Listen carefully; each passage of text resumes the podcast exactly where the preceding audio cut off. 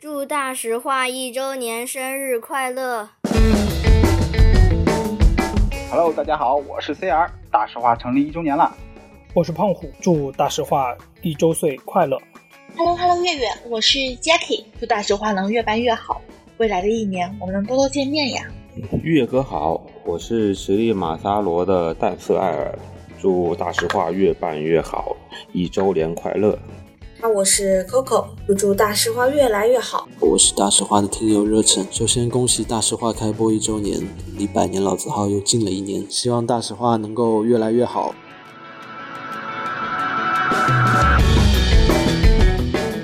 谢谢大家对大实话一周年的祝福，我们终于一周年啦，祝大实话一周年生日快乐！生日快乐，生日快乐！好，那我们从啊，否则会社死啊。然后，那从这一期开始呢，我们的大实话的开场白就换了，我们来新一下新的开场白。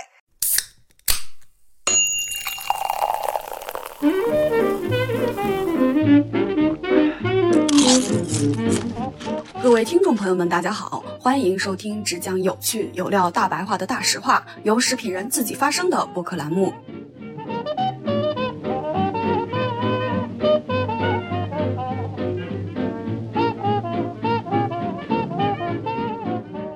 好，欢迎收听距离百年老字号还有九十八年的播客节目《大实话》，我是食品圈的大喇叭岳婉柔。听到九十九十呃八，差点牛按按九十九来了是吗？我有点不适应了是吧？在大实话的一周年之际呢，我们也收到很多听友对大实话一周年的祝福以及对节目的期待，我们会把这些内容作为本期节目的彩蛋。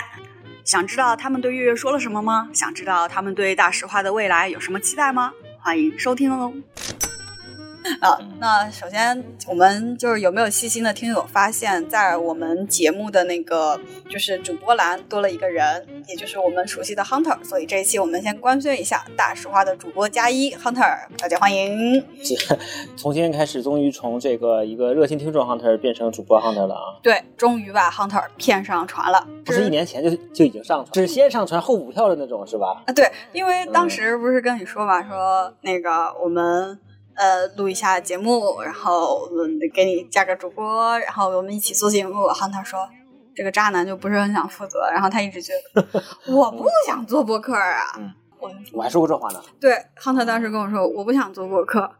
我这么势利的人啊，一看见大实话做的这么好，那现在肯定得是不是？啊，主动要求 加，主动要求了，对吧？嗯，解释一下渣男的心路历程。嗯，就当时应该不见得是不想做主播，可能我的语言表达当时有问题啊。嗯，我觉得呢，这件事情还是要很认真、很钻研的去做的。就一直一贯的风格就是，如果要决定做一个事儿呢，其实起码要对他有固定的投入，就是要很认真的去对待这件事情，然后这件事情可能才做的有始有终吧。就哪怕后面不做的话，也是要有一个比较。呃，就是我们努力过后再去说，哎，这个事儿没做好，怎么样？但是你说，如果说有一搭无一搭的这种，我觉得就特别就很不负责任嘛。嗯，原来是个负责任的人，所以没有圆一下啊。对我们 Hunter 是个负责任的单身男小伙啊。又来了，这如果有这可能是我们播客的另外一个功能了，是吗？哎，对的，听说别的播客的群里面已经成了两对儿了。大实话的听友们也努努力哈。嗯，我们单身的听友也好，还是主播们也好，还是嘉宾也好，还是挺多的。嗯嗯，单身女听友啊，这个我还备注一下。嗯，对对对对，这我们负责任的 hunter 好，那我们接下来呢，聊聊播客这一年。嗯嗯，首先呢，第一个的话，我觉得想聊的是，就播客的给我带来了什么。其实我为啥做播客这个事情，好像。就可能在线下的地方讲过，但是没有在线，没有听你正式说过。对，去年六月底无意中听了那个我很喜欢的那个半拿铁中国饮料故事，里面聊了一期呃牛奶，对，里面聊了伊利啊、蒙牛啊、光明这些乳品巨头的一些故事。同时呢，他们也提到，就是说我们常见的那个盒装的牛奶，大家觉得不健康，然后是不是加了防腐剂啊之类的？然后我听完节目之后，我发现这个我擅长啊。后来就跟飞哥联系，我说：“飞哥，你们这个节目里面问的这个问题我很了解，我就做这个的。你们其实有一些是有一点误区的。”然后我跟介绍了一下，然后飞哥可能也觉得我。表达能力还可以吧。然后说，那要不我们做一期番外，你跟我们大家分享一下牛奶那些故事吧。哎，牛奶的番外篇就这么来的。对，然后我就在那边，然后通过线上连麦，然后跟飞哥在半拿铁录了一期节目。评，然后我就在大家的评论区里面找到了我自己的节目的定位，然后大家觉得我很能说，比较还就是比较敢说吧，可能就是 呃很多就其实也不是说我敢，可能很多东西对于我有有料吧，我觉得跟后面大实话的定位还是非常高度相关的，对，以及月月那个魔性的笑声。好了，不是我没让你现在来，对，因为这个这个这个，我之前也是看评论区有这个有提到这一点，其实我之前没有很在意啊，因为可能因为我听这个时机这个声音的时候，不是我听这个声音的时候是因为在旁边，我听的是真人版。我我觉得还好，还正常。但有一次我听节目的时候，是在我开车的时候，因为我车里面音响是改过的，对，所以就听的听的月月的这个带着低音炮的从低音炮里面出来的笑声，呃，我把车都震坏了。对对对对，我我就我就后来就非常的理解了，可能车外面人都还琢磨这这兄弟听啥呢？这是。好，一个小插曲，你继你继续说，就当时这个来龙去脉嘛，是吧？对，后来我就觉得我要准备做一档大实话，所以当时是七月十五号，我就找了一个设计师的小哥哥，然后帮我做一套节目的封面，然后登录了小宇宙的后台，然后开立了大实话，然后所以大实话这个名字有什么来龙去脉吗？就我们挖掘一下幕后故事。没有，就灵光一闪，想到了大实话三个字。你自己给你编点儿，真真的没有想过。就大实话这三个字就是个谐音梗嘛？嗯，其实播客圈都是谐音梗。嗯，对，是吧？嗯，然后因为是食品相关嘛，所以肯定要带个食字儿。嗯，然后因为我觉得又是一个音频的节目，其实就食嘛。然后我觉得我自己说的话就大大咧咧的这种风格，大实话。嗯，要有气势嘛。行，对，因为当时也确实没有想太多。因为大家如果听节目听的比较多，然后如果现实生活中也接触过的话，发现就是我这个人属于那种比较快的，是想定了一个事情就不会太去想太久我要怎么样，而且就是说认定觉得干呗，遇到了问题再说呗。是没错，对，嗯、所以我觉得就做起来了。然后当时，而且我当时因为就我一个人嘛，我觉得需要对谈。然后我就找到了 Hunter，、嗯、那段时间 Hunter 也很忙，我每天催着他赶紧录，赶紧录。那我代表 Hunter 问一下，为什么选择 Hunter 呢？这呃，因为就我当时觉得，呃，因为我们俩其实生活中聊的就比较多，不管是微信还是线下，偶尔还会打打电话。虽然都在上海，但是见面的机会没那么多了。我就觉得我们俩聊的语言的风格。还有能够就啊三观一致吧，三观一致。对，不管是吐槽一些品牌，还是聊一些行业内的人和事儿啊，还是自己对于产品的理解，就是看法，对对三观是比较一致的。是对，所以当时我其实催亨特比较急，亨特还问我，他说你为什么这么急？当时其实是有一个，就是我想接住自己在半拿铁的那个热点。大家喜欢我，嗯、是是对。然后在大家还记得我的时候，大实话推出一档这个单独的栏目，对对对，我记得是有这个事。就比较急，然后那天匆匆忙忙，我们就来到他家录节目。然后首先写了提纲，然后逼着 Hunter 还写了半天我我是写的逐字稿，对，我是写的逐字稿。对，我们开始写了一个版本，但是后来实际上来到他家，然后我们俩早上十点钟开始过了一遍嘛，重新调整一些。其实最后的。其实相当于逐字稿又重新写了一遍，对，线线上几乎是重重码了一遍。对，然后差不多写到下午三四点，然后我们俩录了一遍。当时其实因为都没录过，不是怕效果不好，嗯，我们俩把空调关了，把窗户关了，嗯、把窗帘拉上，然后就怕录的音质不好。震惊！一个男的，一个女的拉上了窗帘，嗯、然后关上了空调，然后竟然在房间里面。录播课，对，那原话应该是震惊，孤男寡女共处一室，竟然在做这件事，录录播课，啊，对对对，就大实话从第一期，然后第二期，然后觉得挺幸运的吧。我去问的一些嘉宾，邀请的一些朋友都没有拒绝我，反而很支持我这件事情。就确实确实一下不小心就录了快四十期的节目。其实能做这么多期，我觉得还有一个很重要的点，就是我得到的反馈是非常及时的，同时也是很正向的。你像我们从第二期就上了小宇宙首页的编辑推荐，这一年的三十八期节目中，我刚数了一下，我们上了八期。其实能做这么多期，及时的正反馈真的对我来说非常重要，不然我真的很难坚持下去。就像别人问我说：“哎，你怎么不做小红书，不做抖音啊？”我说：“我做过呀，没人看呀，甚至我还被盗图了。”而播客我做下来就是一种越做越勇的状态，越来越好。尤其最开始前四五期，我真的每天都会被一两个那种小小的成就所刺激到，然后我就会很兴奋，我就会越来越想做。我觉得有的时候我们还是会需要被关注到，或者对播客来说，我们需要被听到，这样我们才能够更好的做下去。这这就点凡尔赛了。不，现在说现在总感觉这一期有点像《大实话之艺术人生》了呢。还没哭呢。嗯，还没苦啊。嗯，你继续。嗯。然后呢，更新到第四期的时候，我就失业了。那个时候就是我也有底气，当然不是说我有很多钱我可以裸辞。然后我是觉得是因为大实话给了我很多工作和生活上的寄托吧。然后这样的话，你就不会很迷茫。就算我中间 gap 了一个月，但我每天也可忙了。每天写节目稿件、找嘉宾、录节目，还有面试，比上班还忙呢。哦，那个那是的。嗯，对。嗯，然后后来我觉得有了新的工作，换了生活。嗯，反正换了工作没换生活，你也换了生活了呀。啊，换了生活，对对对。嗯，对，生活里有了新的期待嘛，就是变成一种白天努力上班，晚上回家偷偷做主播。你这说的感觉跟一个不太正规的主播一样。生活的社交面会越来越大吧，认识了很多不同的人，了解不同的事情。我是现在觉得自己的播客节目和工作生活有交集，又有非重叠的部分，挺有意思的。嗯，我觉得这种状态呢，可能这种所谓的副业的状态呢，会给你一个，就是当你在做这件事情呢，会有一种可以相对放松。呃，断开的感觉，这样的话会给你更多的时间去思考。嗯，其实很多人 是希望把工作跟生活刻意分开，呃，也是让自己有这么一个 gap 的时间吧。嗯，然后呢，可以有更多的这个整理的时间。对，那副业可能也是种方式，就是换换脑子嘛。有时候我做食品做多了，就去做做小火车。有的时候他也是这种跟这个差不多。就我其其实比较能理解越野说的这种，就是社交面做开始越来越宽。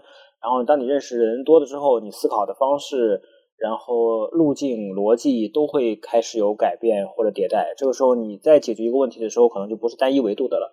对，你的想法，包括你的立场，其实也会有改变。是，嗯，可以在更更广阔的视野和格局上去去做一件事情吧。我觉得，嗯嗯。而且我还有一点，就是通过做大实话，我认识了很多朋友。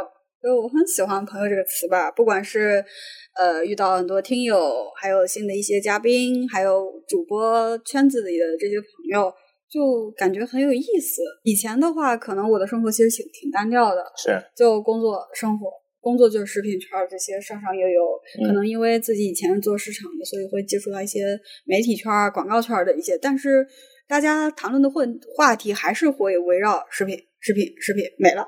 是。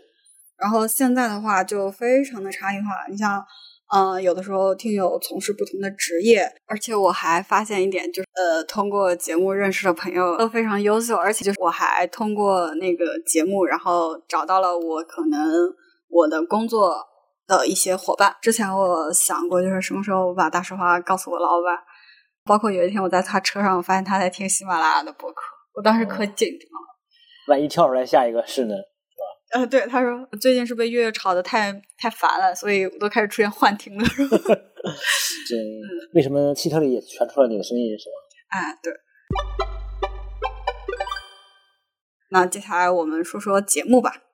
嗯嗯，康泰，我觉得因为你不是所有的节目都参与啊，对，然后你也听了我们一些节目，包括也听过别的台的节目，你觉得大实话，你这些里面你最喜欢哪一期？你要让我说，我我参与的我都喜欢。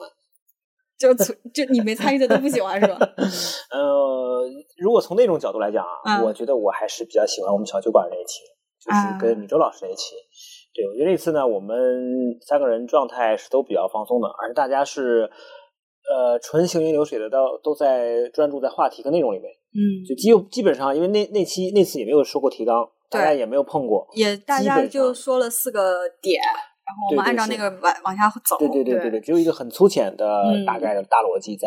不像我们第一期写逐字稿。对啊，第一期都是逐逐逐字稿，对，所以那一期呢，我觉得是呃心态又比较放松或者松弛感吧，嗯然后都是专注在内容上，然后我们的配合又非常的紧密。其实有很多梗，其实，在那一期我觉得是，呃，大家抛跟接都蛮好的，内容好对对对，然后内容又又又有，我觉得那期是给我印象最深刻的。嗯但虽然好像播放量 上不是很好吧，但是反正也我们这个嗯我们也不是流量节目也啊。对对对，也不以播放量为为论论英雄嘛。吧对我觉得从从我个人心态来讲，我是比较喜欢那一期的。通过更深入的内容，然后找到更喜欢你的一些更精准的一些人吧。是，嗯，我自己发现做下来就是快四十期节目，发现有一个点，我最喜欢的和听众最喜欢的，以及平台会喜欢的，好像经常不是一期的节目。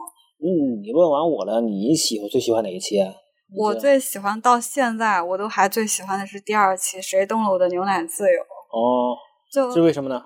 就首先第一个，当时起那个标题的时候，这个标题我到现在我都觉得，谁他妈起这个标题就是天才，就是我，就是我。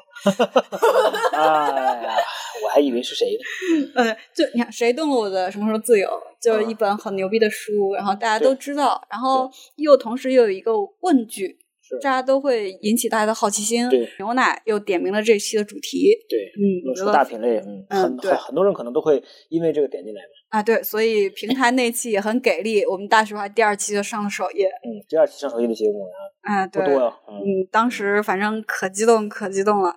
其实，呃，说起来，呃，从半拿铁到大实话，我是有一个很大的落差的。这里可以再稍微补一下。当时做半拿铁的时候，录完之后，我录节目播完一天，然后我就发给航涛，哇塞，好牛逼啊！我的内容一天有两千多的播放量。嗯。还是三千多，我记得。然后当时就觉得可棒了。然后他们的那个增订阅一天增加了大七百，我当时还截了图给浩那儿看，我说哇塞，我们一定会有大流量的。包括当时我拉他下水做播客的时候，我跟他说 饼都画好了，饼都已经画好了。对的我们也会有这样。但是其实当我们俩自己录完第一期播下来的时候，其实第一天只有三十八个播放量，还都是我们俩自己的亲朋好友，甚至我妈发到了家人群里面。拉人来听啊。对，但是因为我们的朋友其实没有听播客的习惯的，所以完播率极低。大家就是为了鼓励我，然后开了听了三分钟，点开，对对对，点开一下。对，然后凑了三十八的数据。然后后来，那其实我那两天是挺烦的，但是我也没表现出来。我觉得可能就是一个素人，就这样吧。是，嗯，也也认清了自己的位置。你你只是借到了半打铁的光，然后人家本来有那么大的流量，只是你内容还不错，对吧？后来呢，没有雨伞的孩子才要努力奔跑。哎，对，所以我们就努力奔跑了。这个时候呢，飞哥又给了我们一个鼓励。飞哥在那个极客也好，还是他的朋友圈也好，帮我们推荐了这一期的节目，是鼓励我，说表扬了我的执行力。确实，也就十几天的事情，嗯我自己的节目就生出来了。快马加鞭。对，当时呢，我们就有了三五百的播放量，我们就上了小宇宙的那个星星榜。嗯，当时其实挺激动的，但是其实也就三五百的播放量就又又停滞了。后来就借着第二期的首页，我们的播放量才一下子就当天是差不多有八九千吧。那个是我第一次觉得有了点成就感，但我也知道，就是说还是要靠平台，所以这里有如果有小宇宙求生欲，求生欲开始来了。对，就就希望未来小宇宙给我们多多的机会吧。其实我知道一点，就是为什么大实话第二期就能上首页，并不是说我们节目做的有多精良。我也知道那一期，因为我们经验不足，是在一个很小的那个茶馆录的，嗯所以那个那个反应反应特别重，其实听感很差。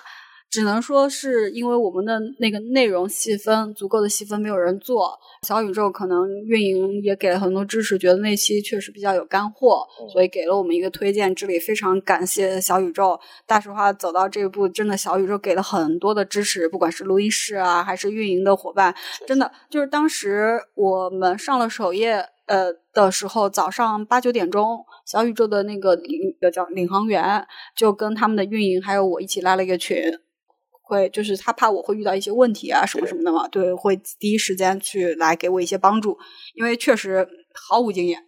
那肯定，对对。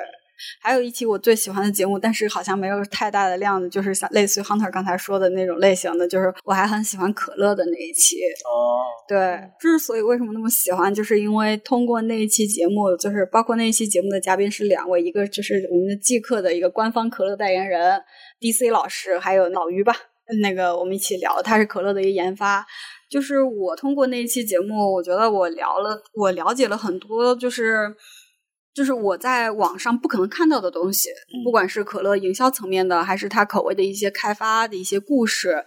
因为这些东西是嘉宾们本身在生活和工作中的一些经历，这个也是大实话节目的一个特别性。就是呃，我们的很多内容其实你在网上是看不到的，只是因为我们经历过，所以我们自己的一些理解和一些经历，然后可能对大家就有一些参考和帮助吧。有一点行业内幕的感觉。哎，对。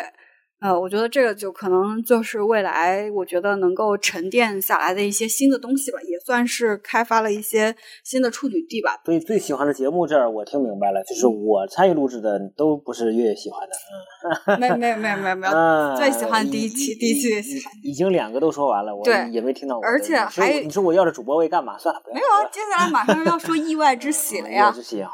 对。意外之喜就是我其实挺意外的，就是我跟 Hunter 也在去年差不多一年前的时候，我们俩录过一期产品经理。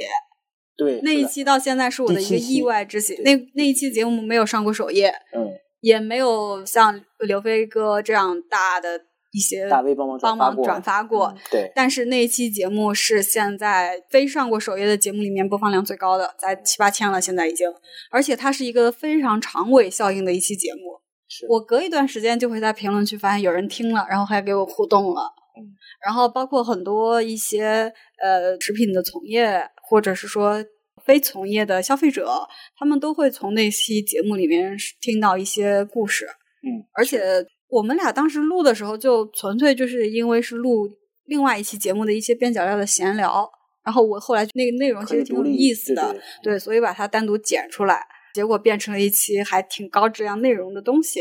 我自己觉得那一期质量为什么高，就可能也来自于就是说那些里面分享的一些内容，不管是我们自己对于产品的一些理解、产品开发的逻辑。你像我们当时提到了不同的角色，Hunter 是作为 CEO 的产品经理，然后我是作为打工人的产品经理，然后我们做的一些产品实操，然后我们的一些总结的一些经验，就可能我们的这个东西不会在抖音上面九块九卖课，但是我觉得。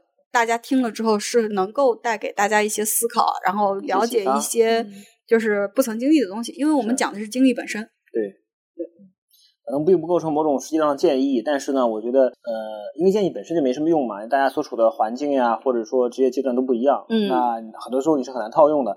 但是呢，我们也想从不同的角度的这种看法，去给听众能够提供一个他去思考的一个路径跟方案。我觉得这个是是蛮好的，就后面会有很多呃，收到了无论是听友群啊，还是评论区的一些互动啊，就是我觉得这个还有很多就大家共创的内容的这些特性的，我觉得这个都蛮好的。嗯，我记得就是刚才汤特提到米周老师那一期的节目，我们当时提过那个，就是我们觉得就是 Web 二点零、三点零的这个阶段，其实。呃，那个就是用就是现在比较流行的互联网说的说法，其实，呃，大实话就是一个 Web 二点零。我把大实话这个台搭起来了，然后我把调性定好了，就是大实话。嗯，只要跟这个相关，你就可以来讲。那我跟第一个相关。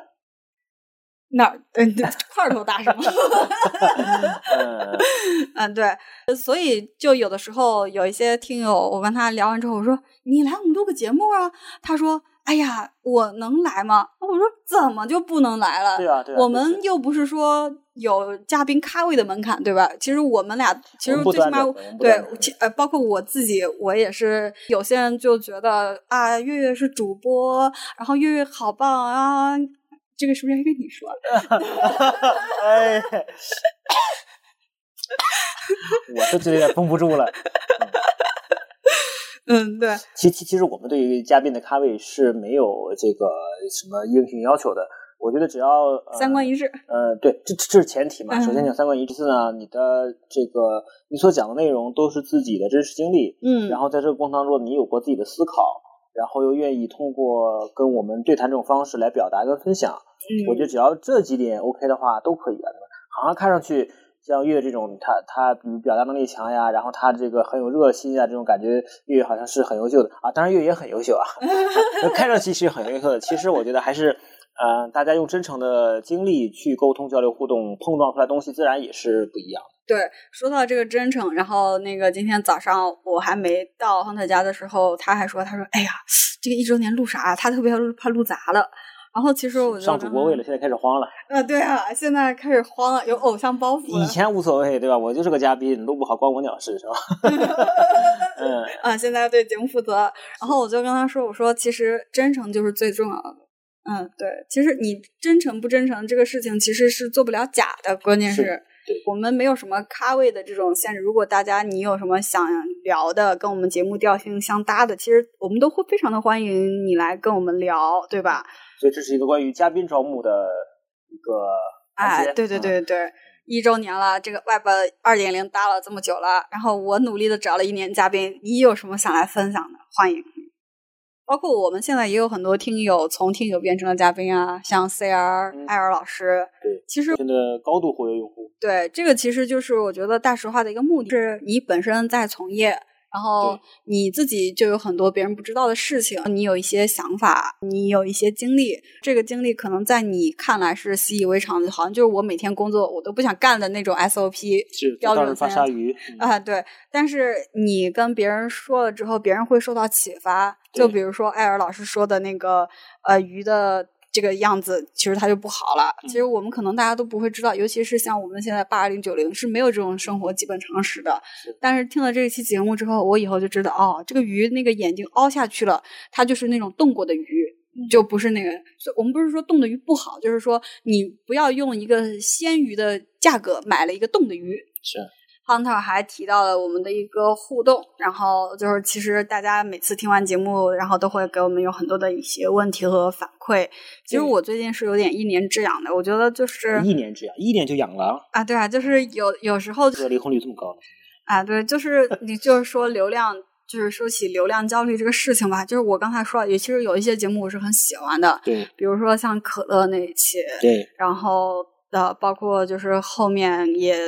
聊过就是那个 W 那一个美食博主的那个故事，其实这几期节目都很喜欢，但是流量就很一般。嗯嗯，当有一些你预期很高的节目没有达到你的预期的时候，你会有点沮丧，会有点流量小失落。对，小失落吧。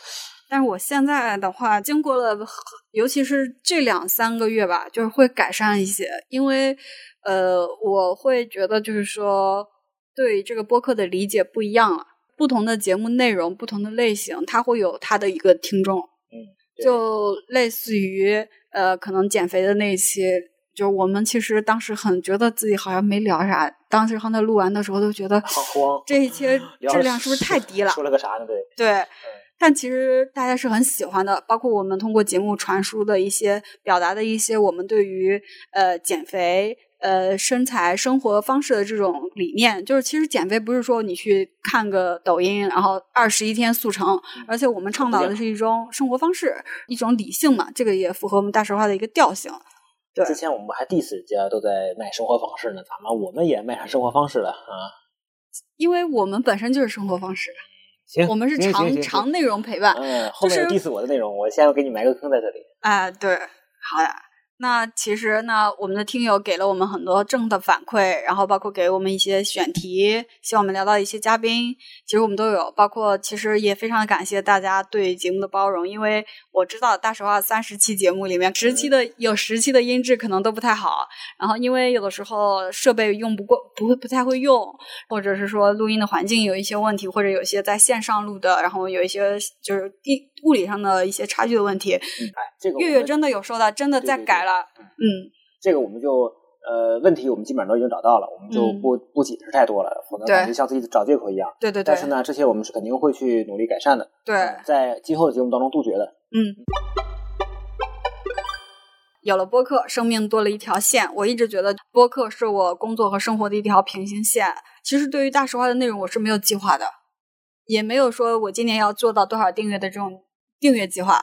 我的想法就是说我每天的工作。生活，然后我会遇到很多人，很多的事，然后如果我遇到了一个合适的人，然后他有有趣的故事，又和我的节目相关，他就会成为我的嘉宾。因为在我的理解中，就是播客，不管是作为表达者还是听众，就是播客它更多的是一种就是锦上添花，是一种意外之喜，而不是说是雪中送炭。对，播客对于我的理解就是我们的一种生活的陪伴的一种场景在听嘛，嗯所以不可能就是说，比如说我现在开一家咖啡馆，然后我要去找去播客找一个我如何开一个咖啡馆。而是我的节目里面请了好几个人都来聊过开咖啡馆这件事情，他们都是开过咖啡馆，对有过亲身经历的。对，然后你听过这些节目，可能他们的有一个点，可能你听了三个小时节目，里面有三个点，可能甚至只有一个点对你有所启发。我觉得这个是播客更重要，在我的理解吧。嗯，对，包括 Hunter 其实对播客也是我种草的啊，是我把你带入播客圈的。是我后来下载了一个一个叫极客，一个叫小宇宙的 APP，呃，对，之前都没有过的。嗯，是。那聊聊你的一个认知的改变 其实对我来说呢，我可能不是所谓这个狭义的播客的用户，嗯但呢，我一直是音频节目的用户嗯啊，因为我的通勤时长是比较长的，所以我在开车的时候呢，呃，一直是在会有听东西。嗯所以最早呢，应该是从追溯到逻辑思维的时候时代啊，就罗胖罗老师刚开始做这些东西的时候，然后呢，以及喜马拉雅嗯啊，但是喜马拉雅有一个很不好的事情，就是中间加的广告太多了，这这能说吗？能说。啊，你反正你不不能说，你后面剪就好了。嗯对，就它中间会加的广告很多，就它有的那些我我感觉应该是这个主播为了流量吧，就它一个节目很非常短嗯啊，因为我之前还听过一些，比如像英英语听力类的节嗯目，它可能一期就一分钟两分钟，而你中间还要听三十秒的广告。我这个我就觉得，就感感觉今天跑步戴上耳机，一路在听听广告一样。嗯对，所以我后来就是这个喜马拉雅用的会越来越少，后来主要集中在得到。嗯呃，然后再后来就开始听小宇宙。我觉得呢，这几个平台呢都有它自己比较比较特定的功能，就是你比如像喜马拉雅，它是一些固定的节目类的东西会比较多，它的内容丰富性会很强，对，什么人都有，而且还有大咖，有点像。淘宝，对对对，有点像淘宝那种感觉，就是你只要能淘的话，你是能淘到好东西的，对但是呢，需要你费一点这个时间成本。嗯嗯得到呢就有点像京东，嗯，我都帮你严选过了，嗯，然后呢，都是大咖。对，基本上都是咖，或者说来有来龙去脉的。嗯，然后呢，我也帮你整理了系统的这种学习笔记啊，对，像课程呀、笔记啊这些，我都帮你做好了，然后你直接买课程就可以了。嗯所以它的定位是所谓的这个知识付费嘛，嗯，那啊这也是一条路径。但是呢，我觉得在听的过程当中呢，你不可能每天都听讲课，啊，讲课可能是你听的过程当中的一部分。嗯有些时候你也想听一些关于你感兴趣的，或者说你此刻不是为了学东西，而是单纯有个陪伴，或者说有一个动静，对，让自己旁边不那么显得单调，或者会让自己放松一些。你比如嗯我刚开始听小宇宙的时候，我听的最长的就是呃谐星聊天会 现在也是，对，我也是。嗯对对，所以我一直听闲聊。所以说呢，这就这这个就在这个平台上呢，开始呃开始逐渐形成对小宇宙的粘性吧。对后来的后来的我主要的听的内容都是在这两个平台上。嗯，你像你刚才说的，就是家里面需要有个动静儿这个词儿，其实这个场景是很那个，就是我其实，在听认了解播客之前，我在家里面一个人的时候是会播一些我看过 N 遍的那种剧，比如说老友记》哦《武林外传》《甄嬛传》循环播放，其实我也不用看，但是我就需要听家里面有声音，不管是我在干什么的时候。后来有了播客之后，我发现哇，真的太棒了。是既不用重复了，然后又有很轻松、很放松，而且各个类型的节目有又有，就是你有闲聊、凹凸电波这种哈哈哈哈哈哈全程这种节目，对，又有一些呃比较那个大一点的，像那个就是一席这种节目，它会请各行各业从业，有点像泰的那种形式去嗯分享他们的一些认知、自己的一些项目经历，真的，还有一些就是商业的一些分析啊、故事啊，像就半打铁这种，就我也都很喜欢，很喜欢听，就很有趣。就是怎么说呢？就是这一个小时，如果我不听播客，其实我也在做别的事情。但是如果我听了播客的话，我就锦上添花，我多了一些新的一些东西在里面。嗯嗯，给多一个维度吧。对，嗯，哪怕就是吃饭喝酒装逼的谈资呢，对吧？啊，对那也是吧。哦，说起这个吃饭喝酒，是有的时候播客满足了我一种偷听欲。它的那个场景很像，就是比如说我们今天晚上出去吃饭，隔壁桌有三五个人聊了那个话题，正好我觉得有点兴趣，其中有一个部分 让我觉得增加了我对他们聊这个话题的一个新的认知。嗯哇，太酷了！嗯，其实他们整个，你比如说，就像听完一期播客一样，包括听完就隔壁桌讲话也好，我不可能就是说我能给亨特复述下来。昨天我吃饭听了一个小时，隔壁桌聊的 来龙去脉，一二三四五是啥？是这个有点像上课，但是他其中提到的某个点，可能我会跟很多人去讲，嗯，甚至把它转化为自己的东西。嗯，可能一一一两个闪光点吧。哎，对对对对对，而且有的时候可能你不会去跟别人讲，但是就是刚才汤特提到，就是给了你一个新的一个思考的维度，或者就是说你以前不会想到或者不会关注的点，嗯因为其实同样一个东西摆在那里，每个人高矮胖瘦，每个人站的角度不一样，他看的东西真的完全不一样。是，那肯定对。，好呀。那差不多一周年，我们就哔哔到这么多，其实还是非常的感谢大家。最后一个部分呢，是我们本期节目的彩蛋，来自听友们的声音。这些声音让我有惊喜，也有眼泪，也有了对未来充满了期待。他们都说了些什么呢？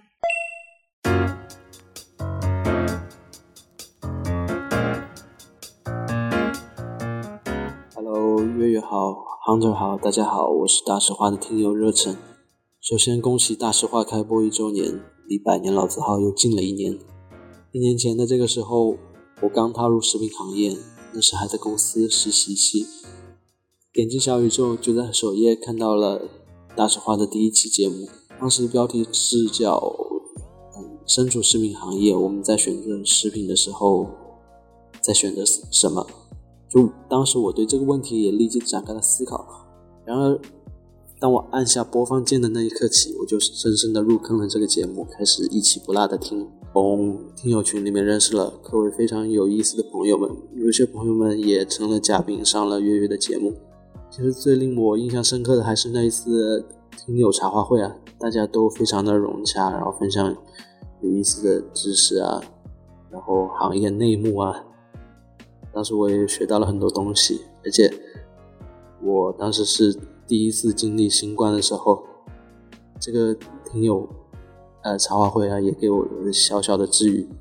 然后最后，希望大实话能够越来越好，播放量蹭蹭往上涨，然后月月接到更多的推广，啊，大实话有限公司早日成立。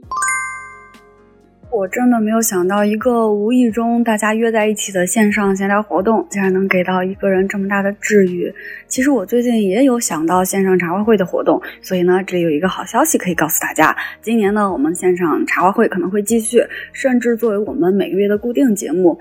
同时呢，有一个 APP 可以支持我们的这个功能，希望这个 APP 可以早日的上架吧。我也和大家一样的期待，希望能通过更多方式的陪伴。毕竟治愈和陪伴你的同时，我也在被陪伴和治愈着。Hello Hello，月月，我是 Jackie，非常非常喜欢你的节目，每期我都要听。作为一名理科生，对如此逻辑清晰的内容真的感到无比的舒适。我有一个问题想问月月，我们应该怎么样才能恢复对食物的本能呢？感觉现在所有人都在告诉我，我应该要吃什么，补充哪些营养素，但我对我自己身体想吃什么却越来越不明确了。怎么样才能恢复按照自己的生理需求来进食的本能呢？最后，祝大实话能越办越好，未来的一年我们能多多见面呀！谢谢 Jackie，希望未来我们能多多见面呀。其实我也一直在思考纠结我和食物的关系。放肆饮食的时候，我觉得自己把食物看太轻了，因为它真的会伤害到自己；太过于严苛求真的时候，我又觉得自己似乎又把食物看得太重了。不止在食物的选择上，而在我们和食物的关系本身，我们也需要再找平衡。我回头找机会录一期节目来展开聊聊，或者我们也可以录一期哦。我是胖虎，朋友们也叫我所长。祝大实话一周岁快乐！非常幸运有这样一个电台能满足我对食品行业的好奇心。同样呢，作为一名产品经理，我在这里也获得了不少灵感和思维角度。呃，再次感谢大实话一直陪伴着我的通勤和差旅。祝月月和他的大实话越办越好，也祝听友们能和大实话一起开开心心的每一天。谢谢忙碌的胖虎，是一个又一个鲜活互动的你们，让我更多的知道了声音那头的你们是什么样的，在做什么。这里也提一下，二零二三年的后半年，我想和听友们一起吃面录节目。如果你有兴趣，欢迎在评论区告诉我哦。Hello，大家好，我是 CR，感谢月月和各位嘉宾这一年来给我们带来这么多好玩又有料的节目，我们学到了很多有趣的知识，也收获了很多快乐。也同样恭喜大实话的老朋友 Hunter，终于获得了名分，成为常驻的主播，以后要多多保持出场率啦。祝大实话越办越好，大实话的朋友们也吃好喝好，各位朋友们常来听友群里唠唠啊。大家好呀，我是 Coco。大实话对于我来说是一个很有意义的节目，因为从第一期开始我就已经在听了，陪伴了我从了解食物到正视自己对食物的态度，一直到现在都对我有很大的帮助。印象最深的还是纯牛奶的那一期，因为自己是纯牛奶爱好者。对于自己的肠胃或者是情绪，它都可以成为很好的抚慰剂。既然对纯牛奶感兴趣，那就要去了解它。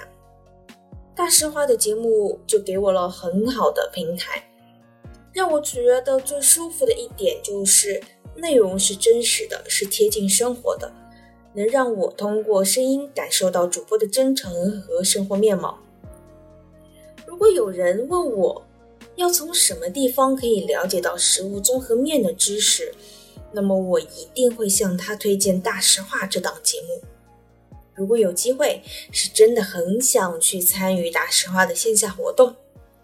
那最后就祝《大实话》越来越好，前途是旷野，亦是坦途。谢谢 Coco 的喜欢和推荐，也非常感谢大实话的所有听友们对我们大实话的喜欢、支持、包容以及分享。希望今年我们的线下活动真的可以有一到两次。如果听友里面有大佬们可以合作赞助的，月月在这里先和您说声感谢。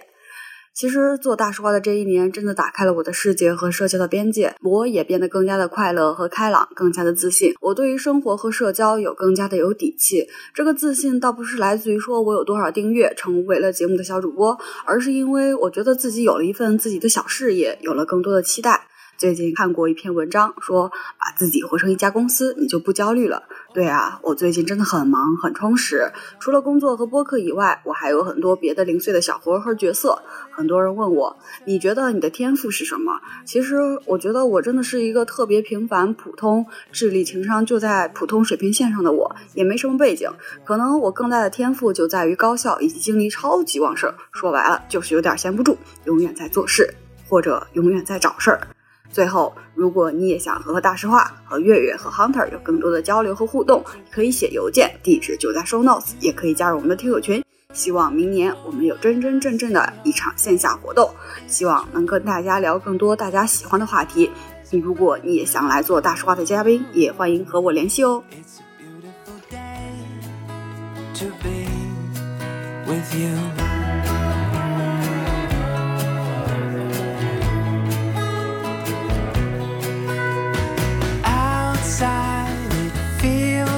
like rain. These old knees, they tell me thunder's on the way.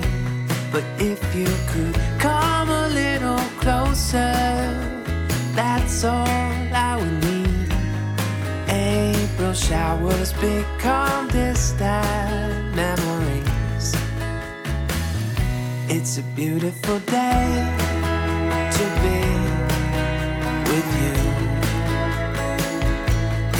Beautiful day